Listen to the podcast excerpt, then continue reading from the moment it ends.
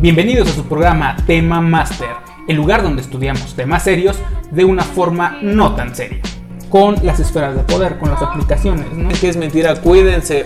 Porque también hay que aceptarlo. Uno puede ser nefasto, la otra persona puede ser nefasta. Pido disculpas por su error y también por lo de la can. Y vamos a hablar, claro, porque Tema Master. Comenzamos. Pues buenas tardes, ¿cómo se encuentran? Esperemos que muy bien. Sí, esperamos que muy bien. Claro que sí. ¿Por qué tendrían que estar mal? ¿Por qué? Bueno que te empiezas con ese razonamiento. ¿Por qué tendrías que estar mal? No lo sé. A veces solamente siento que hay una voz de una persona en el teléfono que me dice que me aliene de todo, ¿sabes? Eh, que sea feliz con esa persona, que me aleje. Pero no, no me están robando ni me están pidiendo matrimonio, güey, ¿sabes? Es, es diferente el tema. Es diferente. El día de hoy vamos a hablar de un tema súper importante. Es uno de los temas que más ganas teníamos de trabajar, que, que ocuparon bastante noches de café y bohemia, ¿no? Estas discusiones interesantes.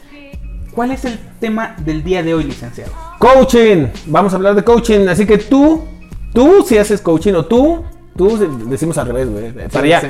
Tú si haces coaching o tú si haces coaching, tienes que escucharlo. Y si no, y si conoces a alguien, también por cultura general sería bueno que nos escuches. No solo por cultura general, por salud mental, como, como vamos a estar revisando el día de hoy. Eh, Exacto. Actualmente con, con estos eh, movimientos que ha habido eh, dentro de la sociedad, ¿no? Han, se han popularizado. No es como que eh, no existieran antes, pero se han popularizado bastante estos movimientos que tienen que ver con eh, el positivismo extremo. O positividad, ¿no? Positividad. Positividad, porque positivismo es una corriente filosófica, ¿no? Exacto. La positividad, este asunto de ser feliz siempre. Ha de ser bien aburrido, ¿no, güey? Sí. Yo no sé, pero yo no me imagino siendo feliz todo el tiempo. No sé, como que tendría como poco sentido agarrar y, y decir, todo el tiempo estás feliz. güey. Creo que hasta las peleas a veces son sanas. Si todo el tiempo estás feliz, no estás feliz. Es como la gente que le preguntas, oye, ¿estás bien? Sí, ¿y cómo sabes que estás bien si no has estado mal, güey? Necesitarías conocer esa parte. Exactamente. Entonces, échale, amigo, échale. Pero, pero dejemos de debrayar. Primero vamos a ver qué es el coaching. Porque seguramente es un concepto que hayan llegado a escuchar. Algunos de ustedes quizá han participado de algún taller de coaching o, o han, los han invitado a participar en un curso de coaching, ¿no? Pero y les van a decir que es una experiencia maravillosa que tienes que vivir, que tienes que vivirla, aunque nunca te van a decir de qué trata. Sí, no, mejor ve Disney, güey. Sí. ¿no? El lugar más feliz de la Tierra. Y aunque Dicen. hay gente llora, Para ver gente llorando en Disney. gente ya no dice. Algún día tocaremos ese tema. Exacto. En fin, pues va- vamos a la definición, vamos a la definición. ¿Qué es el coaching? Es un proceso metodológico que se aprende. El coach genera preguntas puntuales, trabaja con los significados, las creencias, las actitudes, los comportamientos y las acciones de las personas para que ejecuten lo que requieren y así logren lo que nunca han hecho. Pues, mira, no sé, yo considero que, que el coach como tal, porque vamos a empezar desde una condición muy, muy objetiva, vamos a hablar de coaching en una generalidad. Entonces, ahorita que vamos empezando con esta generalidad, creo que es bueno eh, recordar que eh, el coach lo que hace es generar estrategias para un cumplimiento de objetivos. Creo que esa es la esencia hasta este punto del coaching, ¿no? Eh, el problema que yo encuentro, no el problema, los, las áreas delicadas que yo encuentro de esto es qué tanto mueves, porque al final de cuentas sabes que, digo, lo sabemos, ¿no? Tú mueves un área y por ende también se movilizan otras áreas de tu vida. Entonces, el decir, querer eh, generar una estrategia, implementar una acción, también implica una movilización de otros, de otros puntos de convergencia, ¿no? Entonces, cuando estás hablando de, de generar estrategias, sería pensar, para, para eh, comenzar el tema, ¿con quién estoy trabajando? ¿no? ¿Quién tiene eh, ese carácter para poder decir en ese momento que reconoce realmente a la persona que está trabajando? A veces la persona que va a buscar un coaching ni siquiera tiene esa comprensión directa de qué es lo que, qué es, lo que es o qué es lo que quiere hacer. ¿no? A lo mejor muchas veces el coach es muy superficial y es, ok, ¿qué es lo que quieres? No, pues no sé, quiero ser más veloz. ¿no? Entonces generará una estrategia para que de alguna manera puedas eh, llegar a ese objetivo. El problema es que el ser veloz no nada más implica una cuestión de, de productividad o nada más una cuestión de, de- de destreza, ¿no? Implicará también incluso la percepción del propio sujeto. Y ahí entramos en un terreno, creo yo, muy pantanoso. No sé tú cómo veas. Eh, de, de, hecho, sí. Eh, aquí es necesario, por ejemplo, eh, hacer una explicación eh, justamente muy puntual, porque quizá algunos de los contextos, perdón, donde hayan escuchado eh, el coach o el coaching está directamente ligado a los deportes, que es una persona que está formada para no solo ponerte un ejercicio puntual, sino que sea adecuado a tus necesidades. ¿Qué, qué suele pasar a veces con el tema de, de aquellos que practican algún deporte o están en algún gimnasio? Hay determinadas creencias, determinadas características, determinadas actitudes que bloquean tu movilidad hacia el objetivo. Es decir, si yo quiero tener eh, una condición física X o quiero tener tales habilidades, una de las cosas que el coach va a hacer, además de ponerte la rutina, es identificar cuáles son las actitudes que tú tienes que pudieran bloquear esa movilidad y justamente trabajar desde ahí. Ok, tú quieres tener un, un físico supermercado, pero tienes pésima eh, eh, conducta alimentaria, ¿no? O prácticas alimentarias. Puedes darle todo el ejercicio que quieras, pero si, si, no acatas estas reglas que también tienen que ver con la, la estructuración de, de, tu objetivo, que es parte súper importante la nutrición, pues no vas a llegar ahí. La otra es la motivación. ¿no? Que esta parte de eh, poder dar más. El, el, coach es el que te va a apoyar a, a estirar, a alcanzar tus límites reales. ¿No? de una forma sana. Hasta ahorita sí. Hasta ahorita sí. Hasta ahorita sí. Estamos hablando ahorita de coaches deportivos. Ajá, obviamente. Mm, Porque podríamos incluso hacer el enlace, perdón que, que te interrumpa. Dale, dale. Este, que no es lo mismo tener un coach que un mentor. Claro. ¿no? Y ese es un, es un caso bien interesante cuando la gente no entiende que a lo mejor muchas eh, personas yo creo que les ha pasado este ejemplo, ¿no? Vas con una persona que a lo mejor, no sé, buscando esta cuestión deportiva, ¿no? Eh, que te enseña a jugar fútbol, pero el coach nunca sobresalió en el fútbol.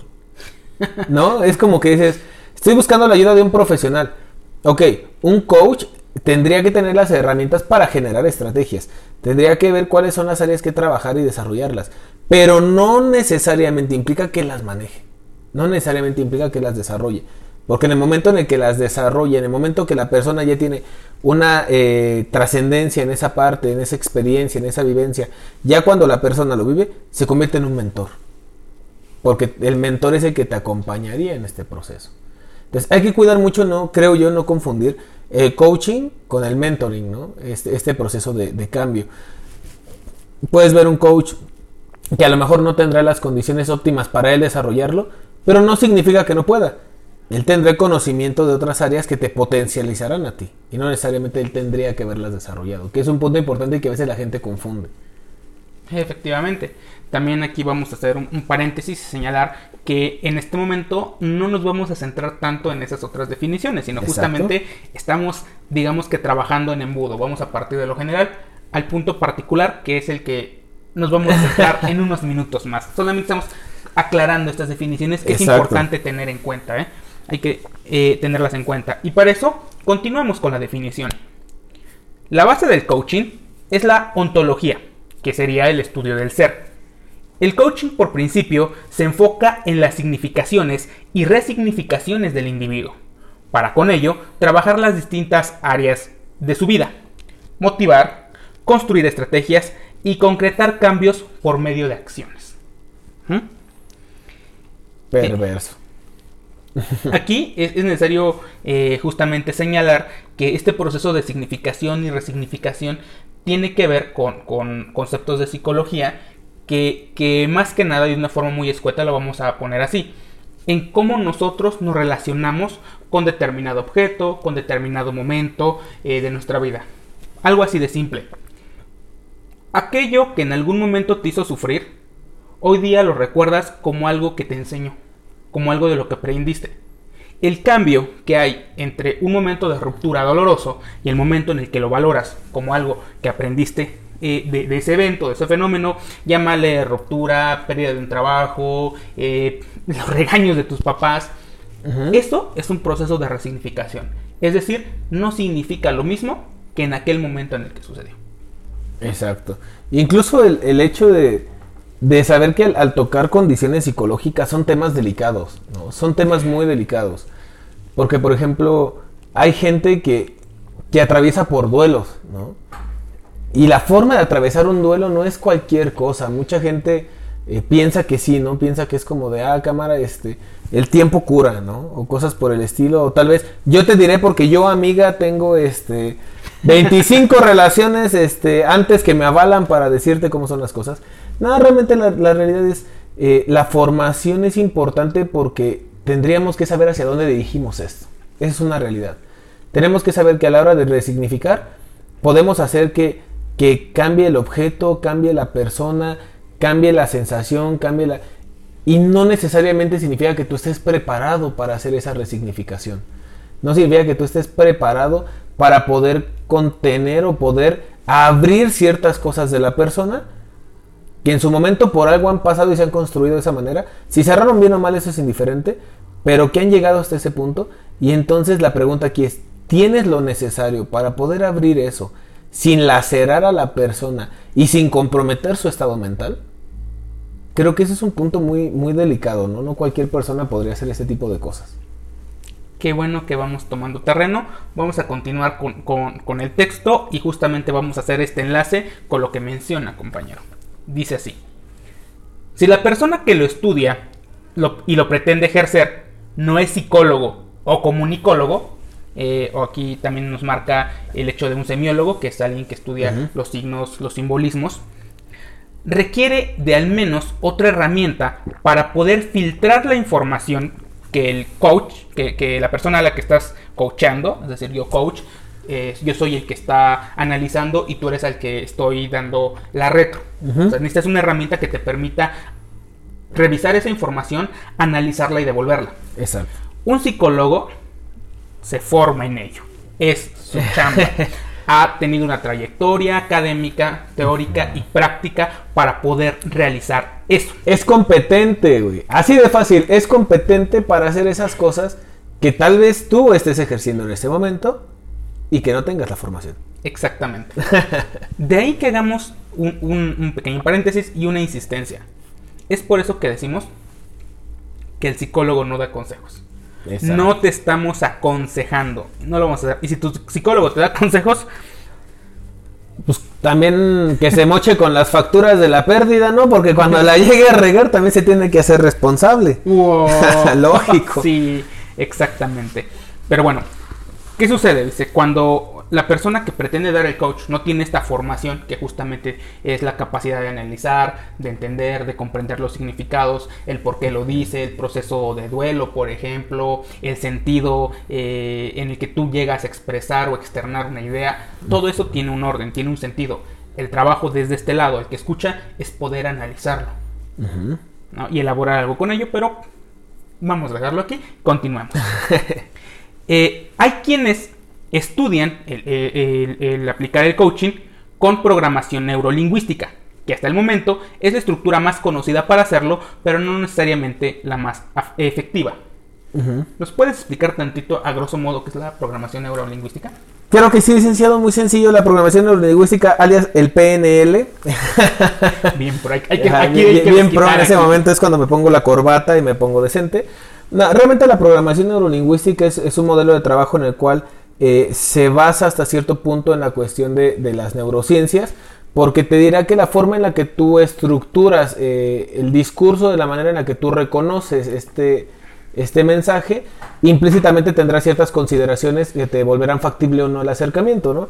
Por ejemplo, hay otras eh, posiciones del PNL que te dicen, ¿no? Eres más visual, eres más kinestésico, eres más auditivo.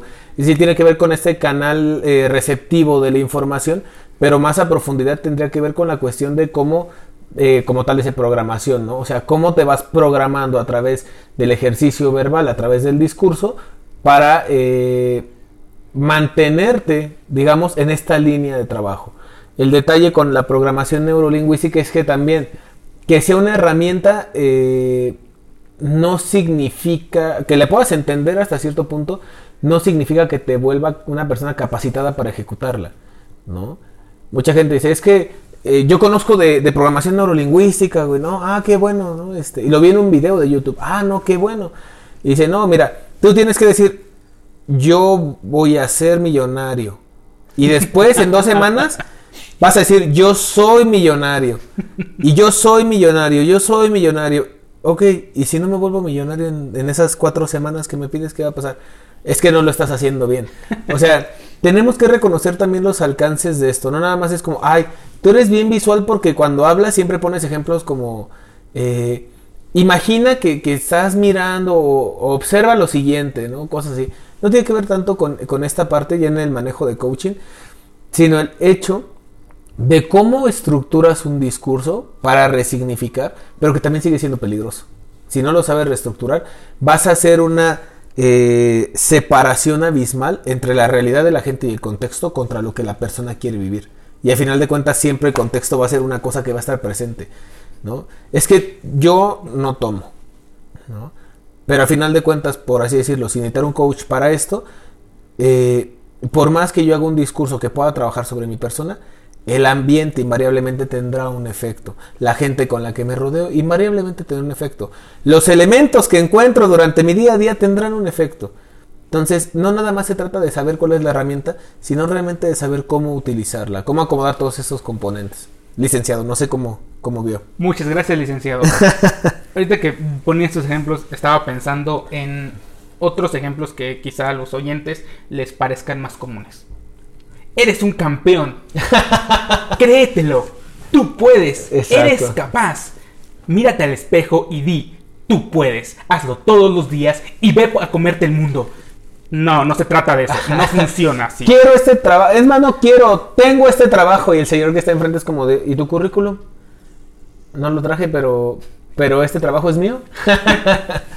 o sea, no puedes eh, negar las cosas de la realidad. Eh, o- obviamente esto que mencionamos es una forma ridícula en la que se entiende la programación neurolingüística porque hay personas que profesan Sí. desde ahí desde una forma muy este escueta, muy simple, muy tergiversada de, de- de estos conceptos que sí tienen, tienen peso, tienen justificación, hay investigaciones, Ajá, sí. pero vaya, los deforman a tal, al tal grado que ya ni siquiera cumplen con la característica. Básicamente, no, no, el mundo, el universo no conspira para que lo logres. Perdón. Sí, que sí decir. suena bonito para un tatuaje, pero no, güey. La verdad es que no, no pasa así. Y respetando también a la cuestión, como dices, ¿no? La gente que, que se dedica a, a esto de trabajar la programación neurolingüística, terapias cognitivo-conductuales, psicoanálisis, eh, mentoring, etcétera, que tienen, que tienen la preparación correcta, pues qué bueno que lo hacen, ¿no? Creo que se notan las, las diferencias. No es una cuestión de, de crítica a la persona, sino de una aportación, ¿no? Creo que siempre lo hemos trabajado desde ese Sí. punto. De hecho, y, y en qué basan estos argumentos algunas personas, no? Eh, en algunos puntos que ya la psicología ha trabajado, por ejemplo, el tema de la actitud, que sí tiene que ver con una forma en la cual tú eh, estás en el mundo, ¿no? Tus pensamientos, tus palabras motivan tus acciones, tus acciones configuran tu realidad. Ay, Parece que es contradictorio lo que dije en un momento, pero no es magia. Exacto. Es un proceso holístico, es un proceso integral que tiene que ver con también la modificación interna real, no esta motivación externa. No, o sea, es decir, con que te digan mil veces que eres un campeón no significa que te vas a volver un campeón. El cambio tiene que ser desde adentro en coordinación con demás cosas, ¿no? No, y que aparte hay muchos, como decíamos, los factores que interceden, ¿no? Sí. Eh, estaba leyendo justamente esta semana en, en un libro algo bien interesante de incluso la genética. Incluso la genética afecta. ¿no? Dice, por ejemplo, yo si llegara a medir unos 58 y quisiera ser un excelente jugador de básquetbol, podría ser un excelente jugador de básquetbol. ¿no? Pero no significa que probablemente sea el mejor del mundo. ¿Por qué? Porque hay estadísticas que dicen que, que sí hay ciertas eh, combinaciones, ¿no? Que te ayudan a- o te aproximan, pero al final de cuentas tiene que ver de las dos cosas, ¿no? Es que no gané, este, y yo intenté hacerlo, y sí, pero no eres el único. No eres el único que tal vez desea. Tú y yo podemos desear llegar a la meta, en primer lugar, y solo uno va a llegar. Exacto. Estas son cosas que son más allá de- del, del común, del lógico que la gente luego les quieren vender, ¿no? Cuando están afuera y es como, no, güey. No compren esas charlatanerías tan rápido, pero vamos para allá. Es que hay que ser realistas. Por ejemplo, cuando te quieren vender este discurso, siempre te ponen las histo- historias de éxito de personas que se la vieron muy complicada y lo lograron. Por eso son impresionantes, porque no cualquiera lo logra, porque igual que esa persona que lo logró, hubo otros 10.000 que no llegaron. Eso es algo de lo que va a hablar Paulo Freire, Paulo Freire perdón, cuando habla de los mitos que permiten eh, la existencia de un sistema de dominación, pero es otro tema que no vamos a tocar aquí, porque ya sería desviado. Pero es una buena recomendación para leer. Lean a Paulo Freire.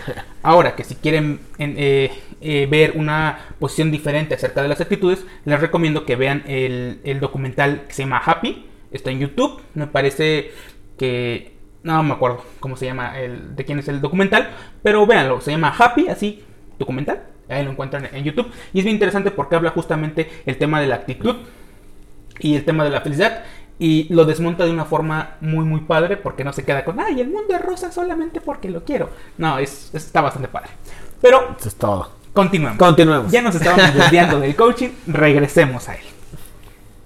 Eh, el coaching verdadero es mucho más que motivación. Existen coaches que dicen serlo y no lo son. Personas que desconocen la metodología, que no hacen trabajo uno a uno eh, y todo lo que haría un auténtico coach. Se dicen coach simplemente porque hacen talleres.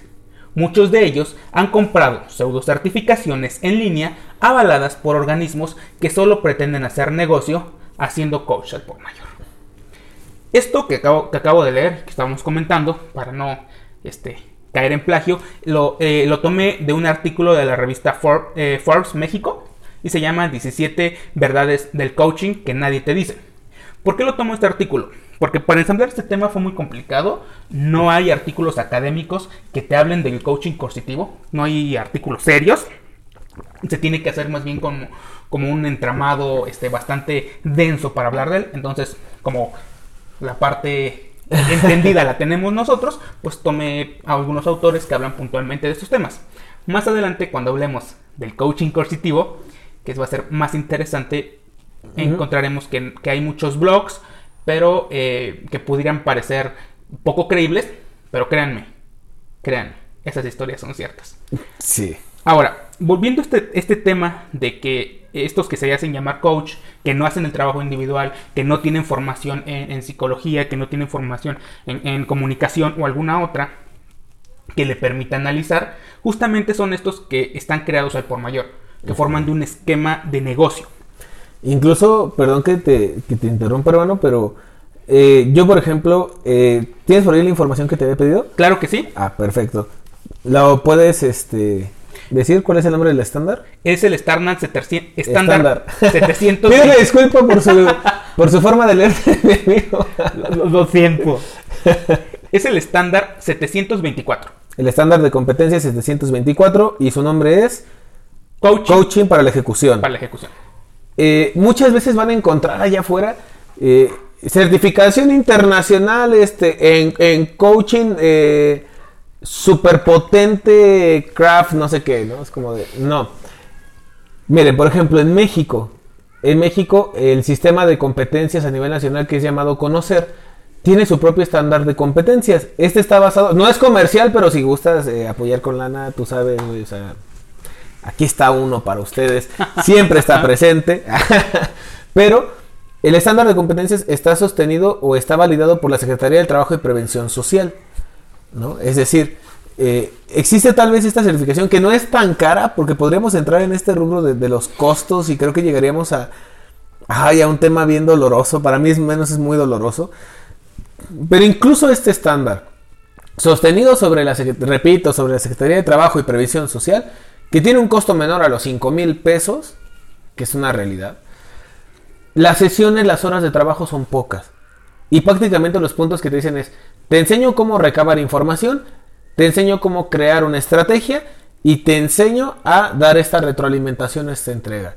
La pregunta correcta sería, incluso esto que está respaldado, ¿te garantiza tener, eh, te faculta, mejor dicho, para poder hacer un trabajo de coaching? Porque yo puedo ser muy bueno para agarrar y sacar información, ¿no? Hay este manuales eh, de la guerra y hay muchas cosas de lo que platicamos hace un momento. Sacar información relativamente no es tan complicado, ¿no? Simplemente tener una orientación.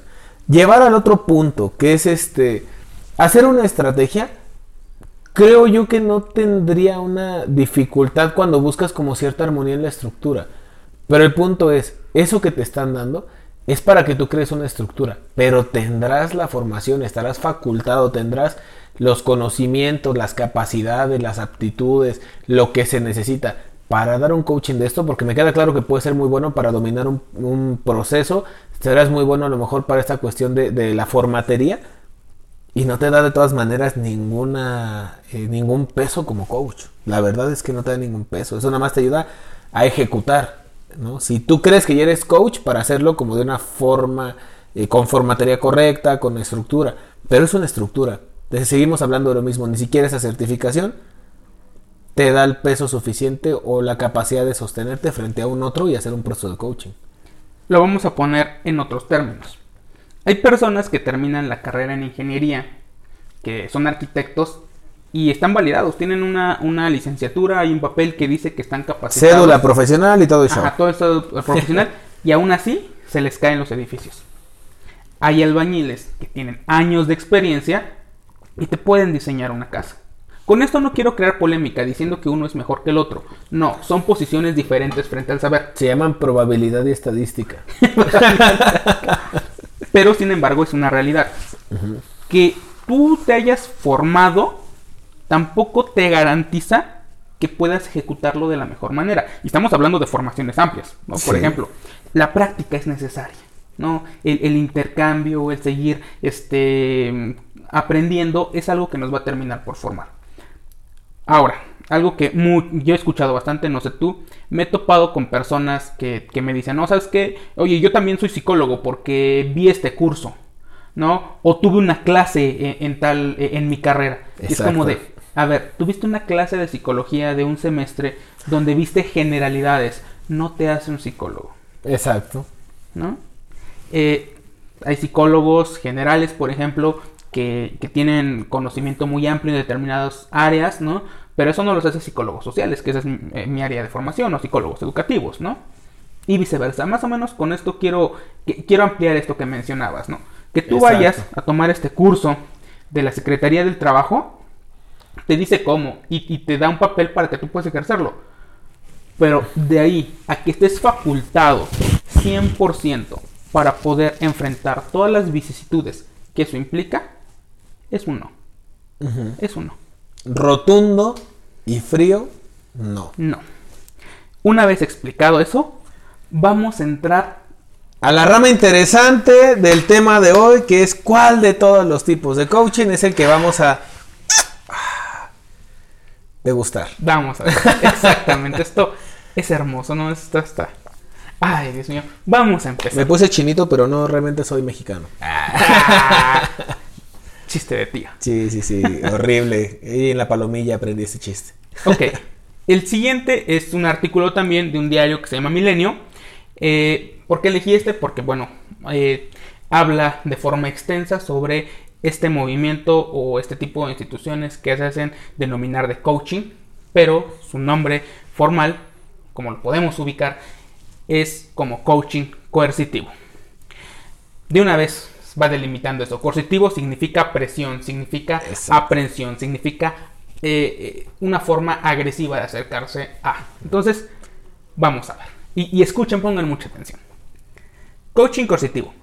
Representa un conjunto de cursos, talleres o entrenamientos con un esquema multinivel, operación piramidal y dinámica sectaria, a los cuales se accede a través de un enrolamiento comercial y en los que se usan sin propósitos terapéuticos ni marcos éticos estrategias de persuasión coercitiva, bajo la falaz premisa de modificar creencias limitantes y generar una reconstrucción en las personalidades de los participantes. ¿Qué tiene? Antes, bueno, No hay una forma sencilla de entrar a este tema. ¿Qué tiene que decir? Exacto. El coaching coercitivo es lo que ustedes conocen, es lo más común. Que es como este sistema piramidal, como cuando te invitan a comprar oro, o invertir en, acciones en la bolsa. No sé, vaya. Es este esquema en el que, como tal, eh, creo que una de las cosas que, mencionas a la hora de, leer el diario El Milenio, que también otra cosa, leer por favor, ¿no? O sea, está el periódico, están los diarios, vaya, hay mucha información. Nada más el dato cultural. Este, algo que me parece muy interesante es justamente la parte ética. Porque al final de cuentas, eh, el problema de coaching coercitivo es que el coaching presiona, genera estrés, es decir, de una forma no correcta o no convencional o tal vez no sana ni siquiera, vámonos a, la parte más básica del discurso, ni siquiera es sana, tiene este problema en que la gente, cuando la rompes, es una persona vulnerable. ¿Quién eres tú para permitir o para permitirte desarrollar una vulnerabilidad sobre la persona? ¿No? El estrés truena. Esa es una realidad. Conocemos muchos este, eh, trastornos, trastornos directamente de, nuestras diferentes áreas y demás, eh, médicas, psicológicas en general. El estrés truena a la gente. Y el jugar con una persona, y me atrevo a decir jugar porque no, no le encuentro una condición ética para poder llamarlo de otra manera más digna, el jugar con los sentimientos, el jugar con las percepciones, el jugar con la historia de vida de una persona y el manipular, es decir, dejar a una persona en una condición maleable después de haberle ejercido presión y generar entonces con esto un sistema de beneficios económicos, porque una cosa es que sea trabajo, me queda claro que el trabajo vivimos de él y lo, podemos este, desarrollar de esa manera, pero el momento en que lo haces, ni siquiera desde una práctica ética, correcta, eh, supervisada, eh, consciente, ¿sabes lo que estás deshaciendo? Pues estás deshaciendo la vida de una persona. Ese es el problema de, coaching coercitivo. Yo tengo mucho coraje con Yo eh, coaching coercitivo, pero vamos a irlo sacando a lo largo de... Sí. Entonces, amigo. Continuamos. Eso tan solo ayuda para como ponernos en contexto. Ajá. Continúo. Usan eufemismos variados, como por ejemplo, sanando tu vida, coaching insight, liderazgo transformacional, o mi favorito, Samurai Game. Ridículos. ingeniería de lo imposible. Son algunos de los nombres con los cuales venden sus talleres. Respecto a lo que mencionábamos hace un momento, hay que pensar que hay una gran diferencia entre el coaching coercitivo y el otro coaching, que está direccionado a potencializar al individuo. Eh, el coaching normal es empleado, por ejemplo, en las empresas. Quitar ciertas actitudes que pueden frenar al individuo para mejorar, para avanzar, no sé, que sea más asertivo, que tenga mejor dinamismo con la gente. Hay un tipo de terapia, por ejemplo, la racional emotiva, que es parte de las técnicas cognitivo-conductuales, donde para poder em, eh, elaborar eso que te dificulta tus miedos, te colocan en situaciones controladas donde te enfrentan con tus miedos. Y no, no es de golpe. No es como de, ay, tengo claustrofobia y ahora te voy a encerrar en un ataúd. No. Exacto. Ojo aquí. Porque esto que utilicé como una broma de te encierran como un ataúd eh, es algo ridículo que yo mencioné, pero los coachings coercitivos sí lo realizan. Si tú llegas a decir que tienes miedo a espacios cerrados, te hacen ese tipo de cosas. La diferencia con la terapia racional emotiva, que además tiene un fundamento epistémico, tiene eh, un seguimiento científico, está fundamentada e, en práctica, eh, esta de Albert Ellis, eh, es de a poco. Se va avanzando, te va apoyando, están ahí para que tú puedas enfrentar eso que te causa problemática. No todas las terapias son iguales, ¿no? Estoy hablando nada más de esta. Ahora, Volviendo al tema del coaching coercitivo que pone estos nombres tan atractivos a sus talleres. O sea, si yo te digo, oye, te invito a un taller que se llama Samurai Game, Samurai Game, dime si no le entrarías. No sé, güey, igual y me daría miedo porque no sé cómo se llama esa cosa cuando se suicida solo. Ándale, hacer un harakiri al final o algo así. No, pero suena bien chido, güey. La verdad es que suena, muy chido. Ingeniería de lo imposible me gustó más, güey. La verdad, así como de Ingeniería de lo imposible. No sé por qué pensé en el viaje de Chihiro. Obvio, obvio. Era la referencia este, más básica que se podía hacer, ¿sí? Ok. Eh, después de este, de, este ñoño time, regresamos. Ahora, continúo con el texto. Los entrenamientos están organizados habitualmente en tres niveles jerárquicos y tienen horarios extensos y atípicos.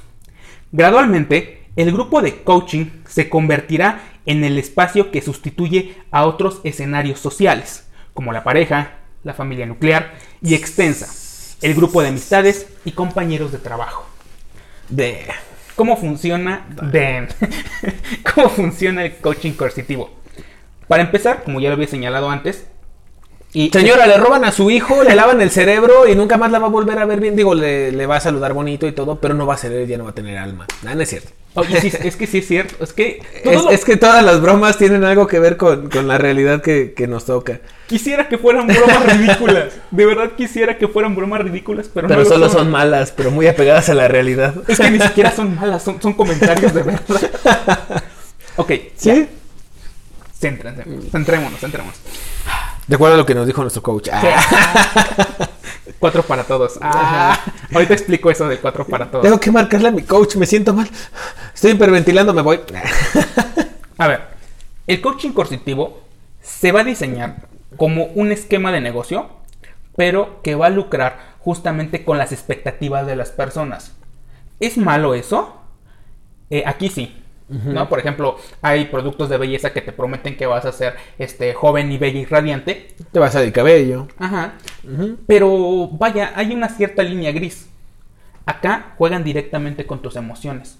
Porque te prometen que, van a, que vas a cambiar tu vida, de que vas a eh, lograrlo todo. Te venden una idea. Y esa es solo el principio. Eh, posteriormente, y bueno, perdón, para terminar esa idea, ellos solo les importa el negocio. ¿No? Ellos solamente quieren que entren personas, que eso se siga vendiendo, no le importas tú. Y lo más triste es que la persona que te está vendiendo ese, ese curso no le están pagando. De verdad cree que esto es cierto. Exacto. De verdad te ha comprado esa mentira. Yo sostengo que en algún punto se dan cuenta de ello, pero como han perdido todo lo demás, les queda solo aferrarse a esa mentira. Cuando dice que los entrenamientos están organizados de forma multinivel, es bien interesante y normalmente los van a encontrar. ¿Mortinivel o multinivel, güey?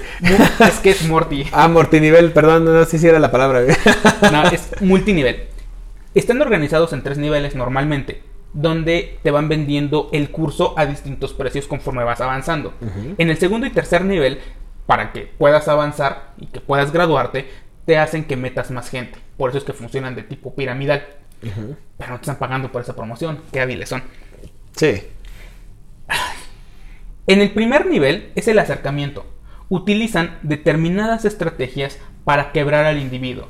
Y aquí es algo que estábamos comentando hace un momento, porque estas técnicas han sido ampliamente utilizados por las sectas. Jumpstone, este, eh, Heaven's Gate, si no las conocen, eh, Búsquenlas, no sean flojos también, o sea, no podemos hacer todo, güey. La familia Manson, ¿no?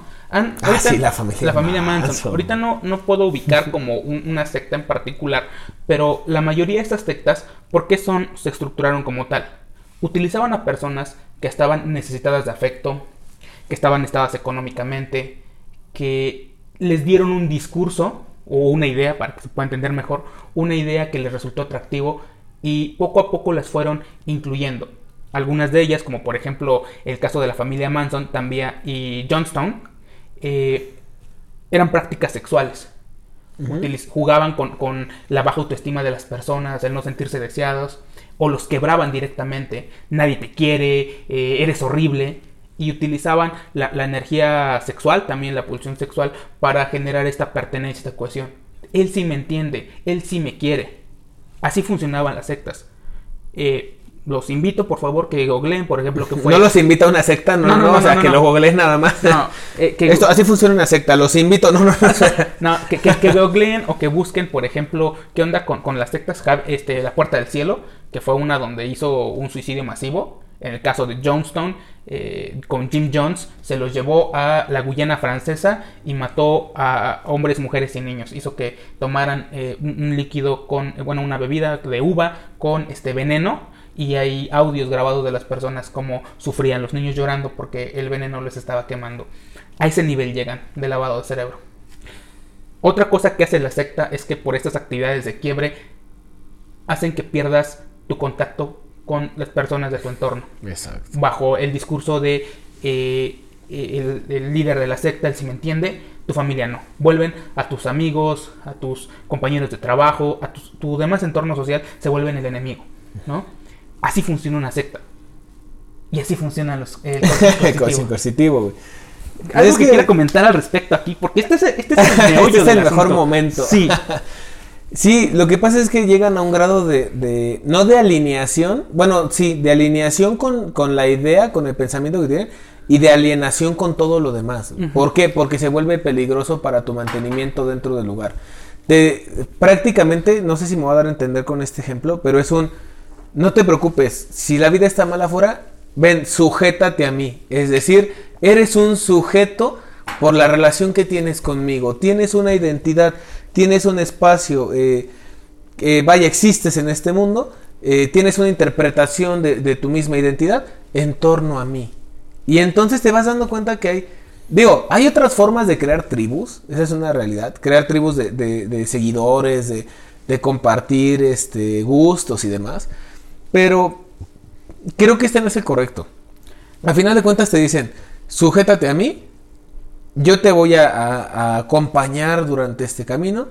La pregunta es, ¿realmente eh, el coaching coercitivo, esta cuestión de invitar a más personas, de pagar, porque muchas veces la gente lo dice, y creo que me apego mucho a, lo que muchos creemos y que a lo mejor no todos decimos, invierten una cantidad impresionante de dinero, son violentados, y hay un punto en el que se tienen que dar cuenta, este, como tú lo dijiste, ¿no?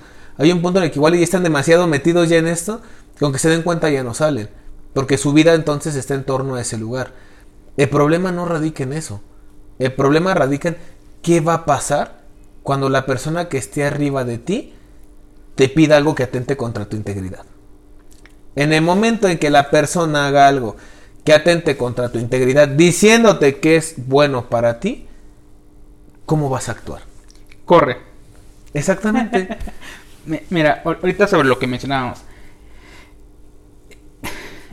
buscan quebrarte. ¿Cómo? Ya, ya, hace un momento decía que se trata de técnicas que han utilizado, por ejemplo, que son conocidas, están incluidas, por ejemplo, en, el manual de tortura de la CIA, el manual Kubart. Lo pueden googlear, pueden buscar información al respecto. Eh, lo explica Naomi Klein en su libro La Doctrina del Shock. Si no van a leer el libro de la Doctrina del Shock, vean, el documental. Pero ahí explica, por ejemplo, cómo se utilizan estas técnicas que, que les llaman de shock que buscan reiniciar al individuo. La terapia de shock. La terapia de shock. Eh, volverlo vulnerable, receptivo a todo lo que le digas. Eh, eh, ¿Cuáles son esas estrategias? La privación del sueño, el agotamiento excesivo, la falta de alimentos, la variación de las luces ¿no? que, te lastimen o los sonidos fuertes, una práctica muy común dentro de las sectas y también que algo que llegan a realizar dentro de, los grupos de coach es eso donde se hace un círculo, te ponen al centro y todos te empiezan a, gritar cosas, te empiezan a decir cosas.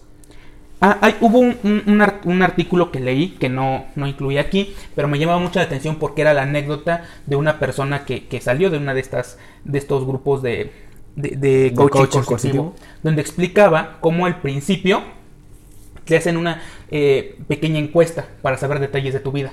Después hay una entrevista personal. Esta información la utilizan después en las terapias para poder quebrarte más fácil. ¿no? Si tú llegas a mencionar de algún abandono familiar, problemas de uso de sustancias, problemas con tu familia, después lo utilizan en tu contra. ¿Haciendo qué? Quitando tus defensas, colocándote vulnerable. Y es bien interesante porque algo que no voy a decir en qué tipos de, grupos lo utilizan, pero se denominan de 12 pasos. no voy a decir más, padrino, pero... nada más, padrino. Que se llama el pega y luego soba. O sea, primero te agreden y después te empiezan a decir cosas bonitas y te apapachan para que ahora generes un lazo afectivo a esa persona, ¿no? Así funciona el grupo el, de coach. Y no nada más ellos lo utilizan. Por ejemplo, una vez un amigo me hablaba que fue un retiro espiritual religioso católico en el cual este pues los levantaban muy temprano, se dormían muy tarde, eh, horas, agotamiento, horas de ayuno, el agotamiento. Y luego al estar en oración había quien decía que veía a la Virgen de Guadalupe. Que veían a Dios. Que veían a Dios. Mi amigo es muy religioso, es muy espiritual, pero incluso él reconocía, bro, eso fue por agotamiento. Esto mismo realizan aquí en el coaching. O sea, empiezan sesiones muy tarde, las, eh, o sea, las empiezan temprano, las terminan muy tarde, el tiempo que tienen para comer es mínimo, porque están desgastando tu organismo, están desgastando tu organismo y eso hace más fácil que te puedas quebrar. No, y aparte se aprovechan de la condición gregaria, güey. O sea, nosotros como seres sociales es común eh, siempre, y creo que hay varios experimentos, lo hemos visto en algún momento, de gente que aunque sepa que está bien, a través de diversos experimentos, empieza a fallar con tal de estar igual que la masa, intenta igual, estar igual que la gente con la que se encuentra, ¿no?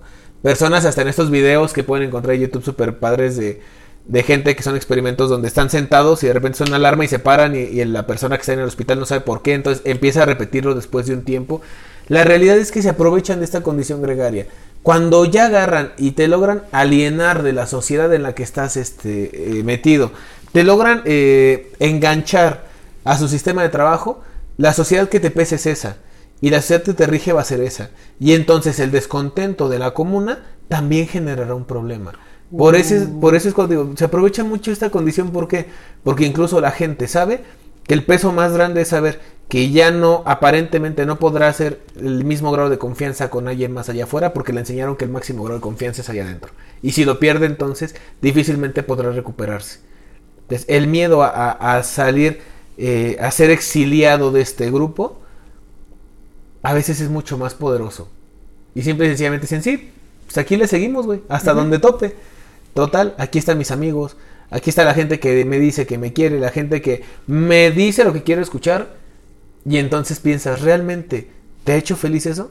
¿Realmente has llegado? Porque me queda claro que los coaches son muy buenos, ¿no? Son muy buenos para persuadir, güey, no, no para otra Ay. cosa. Para persuadir son muy buenos.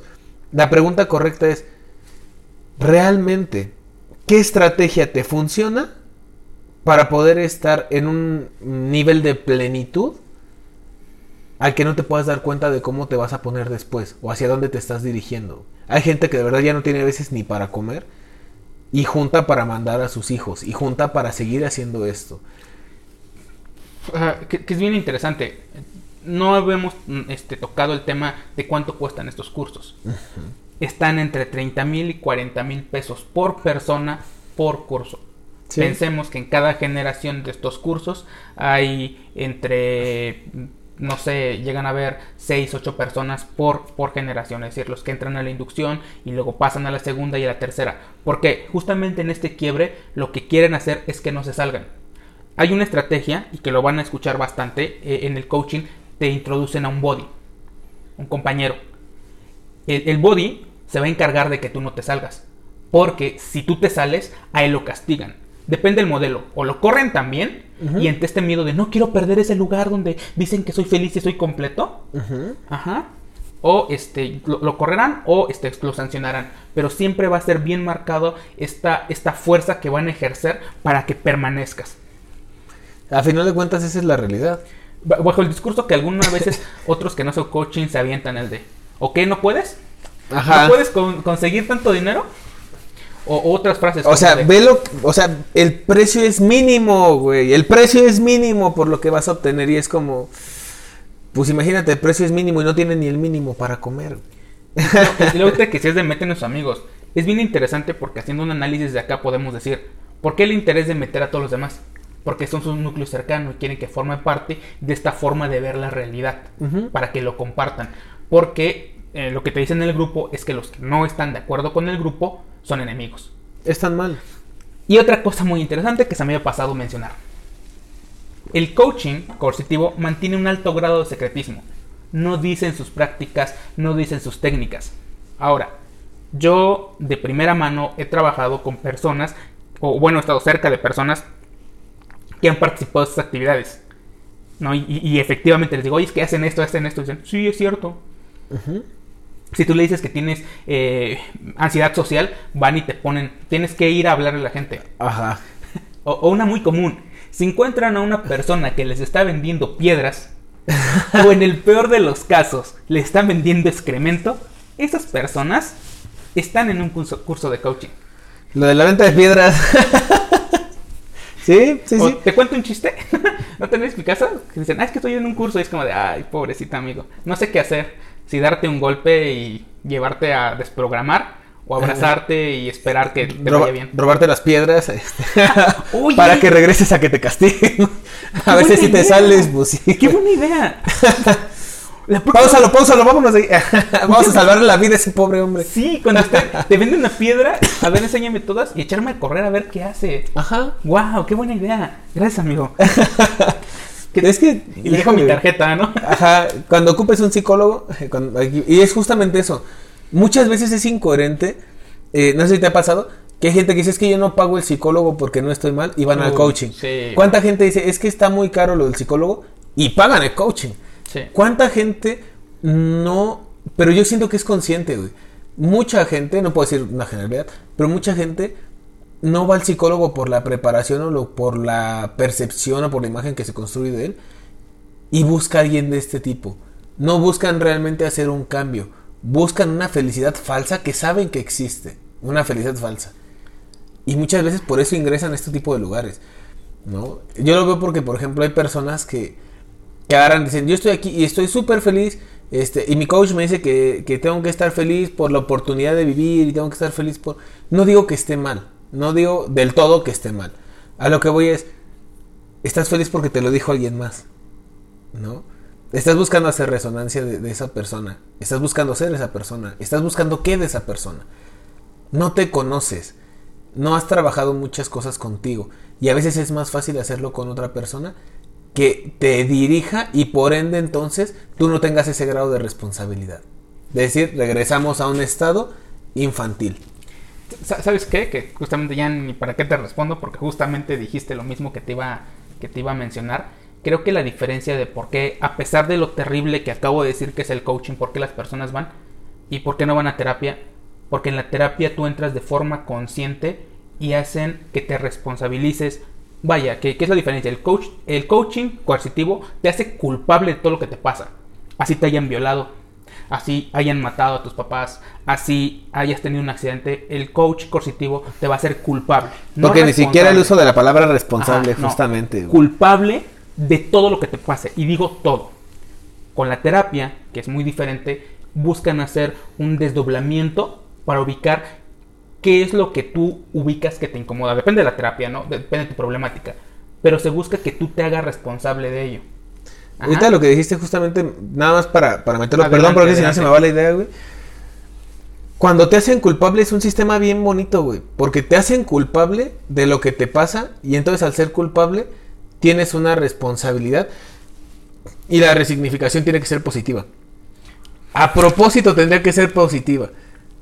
¿No? Porque es como, si yo fui el culpable de que me pasara esto, entonces lo que haces es racionalizar y decir, yo tengo un grado de responsabilidad. Entonces lo que haces es compensar y por ende entonces ya no duele. Programación neurolingüística. Programación neurolingüística. Eh, pe- pero lo que iba, ¿no? En en el caso de, de la terapia, lo que hace es que vayas ubicando el porqué de las incomodidades. Es, es un afrontamiento, no una confrontación. Es, un, es una afrontación, tú te encuentras, es un encuentro contigo mismo. Y a veces el reconocer situaciones que llegan a ser dolorosas y tener que, que elaborarlas es complicado. No cualquiera eh, puede vivir consigo mismo, hab- hablando en términos amplios, ¿no? Sí. En cambio, con el coaching, lo que hacen es remover todo eso sin que te des cuenta. O sea, porque llegan por donde no lo esperas. Y luego se ponen ellos como soporte para que ahora tú te apoyes en ellos. La diferencia con la terapia es no. El apoyo no, es- el apoyo no es externo. Es una elaboración propia que te permita reestructurarte, sostener y resignificar tu vida. Que, que son dos, aunque parezca similar, no, no, es similar ni son de dos cerca procesos muy distintos. muy diferentes. El- la terapia lo que busca es que tú sigas por tu cuenta. El coaching no. Busca que te amarres y no te sueltes. Y entonces cuando te pidan que tú ahora estés coachando a alguien más y participes, entonces hay, hay un desahogo pulsional porque ahora te desquitas. Te desquitas, este... O a lo mejor no te desquitas, ¿sabes? A lo mejor es la cuestión de, de- de este duelo de poderes, ¿no? El poder Ah. estar ahora del otro lado y sentirme facultado o sentirme con la capacidad de dirigir a alguien. Al final de cuentas no tiene que ver con una cuestión de, de- de mejora personal, ni de elaboración de... sino de control. De control. poder. Y hay, y gente que se queda, güey. Sí. Y yo lo he visto, hay gente que se queda porque los que están hasta abajo normalmente, que son los que están muy, vamos a decirlo, muy verdes, muy nuevos en, ¿Cómo en crees, este padrino? proceso. Perdón, padrino, pero pues lo que se ve no se juzga cuando ves a los morros y a Juan Gabriel, güey. Entonces, ahí tú los ves y dices, mira, hay gente que se queda porque de verdad compra esta inercia colectiva que Claro. hacen los que están abajo. Los que están hasta abajo. Tienen que alguien tiene que mantener viva la noción de realidad, algo que nosotros conocemos como esperanza. Y ellos son justamente los receptores perfectos de la gente. Porque tú llegas con una persona que te puede generar ese, ese grado de apoyo, que puedes eh, lograr percibir en esa persona una honestidad en el proceso. Y en un momento tú pasas a ser esa persona y vas a pasar el camino y vas a darle a alguien más. Entonces es bien interesante, ¿por qué? Porque a final de cuentas es una cuestión de, de, de no de no caer en cualquier cosa que nos den, no cualquier persona que te abrace es tu amigo, a lo mejor está buscando darte una puñalada, ¿no? Y creo yo que ese es un punto importante, no porque digamos que todo el coaching sea malo, este, como decías, ¿no? El coaching, eh, eh, por ejemplo, en empresas, en la parte deportiva tendrá una, una estructura y una forma, pero el coaching coercitivo, la verdad es que es muy difícil encontrarle una, un área, ¿no? Habrá gente que se vuelve fanática ya no tiene ni siquiera una noción de qué es verdadero o falso, más que lo que le dicen. Ya no conoce la palabra verdad, sino viene de la boca de la persona que está arriba. Fíjate que es bien interesante. Aquí voy a este, hacer un, pequeño comentario. Yo si era como, como profesional, ¿no? Este, si era muy del... Ah, es que no creo tanto en eso de la motivación externa, ¿no? De hecho, no creo tanto en ello. Pero sí me llama la atención que cuando empecé a practicar deporte, cuando mi entrenador empezaba, sigue, sigue, sigue, tú puedes, no sé qué, y dame más o qué, ¿no? Sí, sí sacabas La euforia, güey. Sí, es la euforia. O sea, esa euforia contagiada sí te servía. Dopamina y oxitocina, carnal, andabas. O era nada más para que no darle el gusto de verme vencido. En ese sentido funciona, pero vemos que se trata de un enfoque completamente diferente al que plantea el coaching coercitivo, donde ellos juegan desde el todo se puede, todo es posible y tienes que estar siempre feliz, que es algo, a pesar de que ya dijimos muchas cosas atroces, hay una dictadura de la felicidad. Exacto. Tienes que negar todas las emociones negativas. Y que no es lo mismo que elaborarlas. Que elaborarlas. Es negar. Y ojo, algo que sabemos nosotros como profesionales es que toda emoción negada no se cancela, no se va. Se queda ahí, se guarda, se incuba y después explota dirían, este, no recuerdo, creo que es en el texto de Pulsión y Destinos de Pulsión de Freud. Ahora yo la voy a regar con esto. Ahora yo voy a intentar hacer una cita de psicoanálisis. Discúlpenme. Ah, no, tú te decir, disculpen este güey. Discúlpenlo. Freud, perdónalo, no sabe lo que hace. Pero hay diferentes tipos de, envío, ¿no? Por ejemplo, cuando se da la sublimación, o sea, cuando se va por otra parte, cuando se da la represión, cuando se, eh, vuelta lo, se da vuelta a lo contrario, o sea, cuando te vuelves de activo a pasivo, cosas por el estilo en cuestión pulsionaria de energía, o cuando se vuelca contra ti mismo, güey. O sea, hay muchas cosas. Somatización. Que la gente que no tiene la preparación no entiende. Y entonces podrá ser algo que tú comentabas hace rato que es un análisis silvestre. Hacen análisis silvestres de sentido común. El problema es que si fuera tan de sentido común y fuera tan de la conciencia, yo creo que la persona no mm, conscientemente no le gustaría estar mal. Exactamente. ¿No? Eh, hay mucho que decir más al respecto. Eh, creo que de esta forma hemos cubierto de forma más o menos amplia el tema del coaching coercitivo. Eh, me, gustaría cerrar aquí, que, termináramos con esto que comentamos y invitarlos que traigan dos personas más al programa, este, traigan dos personas más al programa, este, que nos escuchen. Eh, Tienes que compartir este, este episodio con tres personas para pasar al siguiente. Vamos a ver si nos funciona, ¿no? Tú que nos estás viendo, tú que nos estás viendo, seguramente tienes problemas en casa. Seguramente tu familia no te quiere, güey. Es más, sabes que eres un incomprendido, que tus amigos te mienten nada más porque no saben cómo decirte que no. Tú que estás siendo explotado por la vida y que te sientes miserable, está nuestra mano para ayudarte. Te quiero.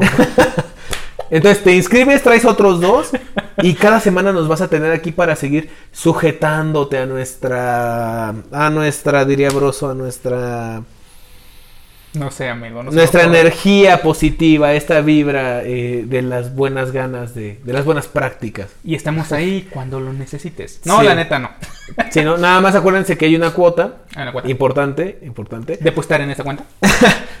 si ven por aquí está nuestro dedo y todo, pero la cuenta se la vamos a dejar acá abajo. y, pues nada, o sea, de verdad, eh, reflexionen, piensen pregúntense. Y si tienen ese amigo que parece que se dio un pasón de coca y no, es que tienes que vivir la experiencia, pero no te la puedo platicar hasta que la vivas, duda, duda y, y no lo dejes solo. De verdad, no lo dejes solo. Híjole, ya, ya poniéndonos serios para este cierre. Sí, sí, sí. Yo creo que, que no nos burlamos. Creo que no se No. trata de, de burlarse jamás de, de nadie. Intentamos hacer cómico algo que son temas delicados. A ver si, si logran como pasar e- este, este filtro del, del trago amargo. Ujú. Pero la realidad es, mucha gente está en esto, mucha gente cree en esto. eh, respetamos a la gente que cree en esto, respetamos a la gente que se interna en esto. Dije a la gente que se interna. Claro que sí. Este, pero la realidad es que son cosas muy delicadas. Hay profesionales, no es porque nosotros seamos psicólogos que, No, no, no. que decimos, no, este, sí, vengan con nosotros, aquí está nuestro número de teléfono, aquí está el de Isma, aquí está el mío, o sea, no, la realidad es, eh, lo que nosotros buscamos es que la gente entienda que hay profesionales, que hay personas encargadas que estudiaron para eso y que incluso a veces el estudiar no nos vuelve profesionales, que a veces el tener una formación eh, a los mismos profesionales les pasa que no tienen a veces esa cierta seguridad en sí mismos por lo que implica esta responsabilidad, porque logran dimensionar todo lo que hacemos y todo lo que puede pasar con una mala práctica, pero que a final de cuentas son personas que se han preparado. En ese sentido es, eh, pueden encontrar una solución distinta, nada más siempre y cuando cuiden su integridad. Creo que lo más importante es cuidar su integridad. En el momento en el que sientan que ya hay algo que ya está pasando, que ya no está cuadrando, que está poniendo en riesgo la identidad, que ya empieza a ser una cuestión de, un ritual eh, que ya no te toma en cuenta en el sentido de, de estar bien, sino en el sentido nada más de seguir importando, este, digo, perdón, generando eh, ganancias o, o moviendo economías, tú decides si estás o no. Pero recuerda que también tu decisión es eh, si estar o no estar ahí también. O sea, tú puedes agarrar y decir, me voy, y está bien. Sí. ¿no? Pero si se encuentran a alguien, como lo dice este mi compañero, son procesos complicados. Entiéndanlos, no solo se trata de, de, de creer que están mal, ni mucho menos, sino que son personas que al final de cuentas ya escucharon, ¿no? Cuando entran a estos lugares les dan unos choques muy, muy fuertes en cuanto a nivel de emociones. Tampoco les quieran dar cátedra. Eso es lo peor que puedes hacer porque justamente alimentas la idea correcta de que están en contra de nosotros. Pero sí entiéndanlos, nunca, nunca está de más tener a un, a un compañero, un ser querido, un amigo, alguien que, que nos escuche, ¿no? Pues. que un es- profesional, güey. O un amigo. Ajá. A un amigo. A, a bote pronto, alguien que te pueda apoyar. Ajá. No, Que te desancle. no permitas que te alejen de las personas que, a las que les importas. Así de simple. Porque aunque digas, mi familia no me entiende, tienes amigos, tienes compañeros a los que les importas. Y, y, y si no, pues entonces eres Bárbara de Gil. Ah, no es Nadie nos importa. Y, la, y la otra cuestión nada más para terminar, y que diste me acordé mucho no por lo de Bárbara del Regil. Este a veces uno busca se siente tan tan debilitado para muchas cosas que busca realmente no tener problemas. Nada más quédense con esto. Hay problemas que son sanos. Sí. El poder detectar, malo es cuando no logras detectar un problema y crees que estás sin problemas. Eso es distinto, ¿no? Entonces hay que cuidar mucho esa parte. Claro que sí. Este, creo que logramos abordar bien lo de coaching. Yo en lo especial eh, he visto gente que ha salido de estos lugares queriendo apuñalar a sus novios por, por enojos.